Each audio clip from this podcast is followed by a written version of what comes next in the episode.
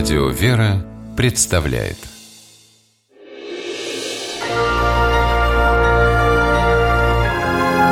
Герои моего времени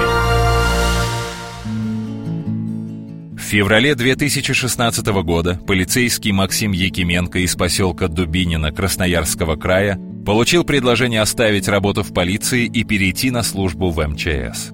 Уважение спасателей Максим снискал в ту ночь, когда уберег от гибели жителей пылающего пятиэтажного дома. Участковый Якименко, находясь на дежурстве и получив сообщение о пожаре, помчался на место ЧП. Прибыл самым первым. Огнеборцы еще не подъехали.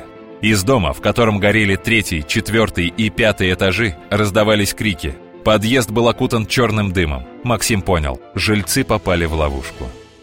Ну, паника, естественно, была. Потому что люди из квартир не могли выйти из-за задымления в подъезде. Счет шел на минуты, и участковый, не дожидаясь пожарных, кинулся эвакуировать людей. Самостоятельно они уже не в состоянии были покинуть здание. Задыхаясь в дыму, Максим обходил квартиры и выводил жильцов на улицу. Снова возвращался и снова выводил. Начал стучаться в дверь, чтобы выходили, покидали помещение, чтобы не отравились угарным газом. Впоследствии, по прибытию ну, пожарных дополнительных, при помощи лестниц эвакуировали жильцов уже свыше этажей с четвертых, с пятых. В ту ночь Максим спас 49 человек, среди них 15 детей. Но об этом сам герой узнал позже, в больнице. Его доставили туда без сознания с отравлением угарным газом.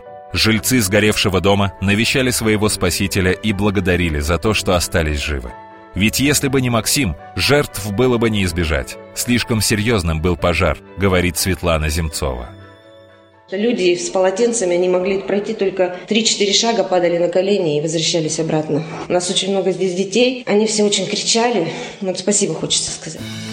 Спасибо Максиму сказала и руководство МЧС. Капитана Якименко представили к государственной награде – медали за отвагу на пожаре.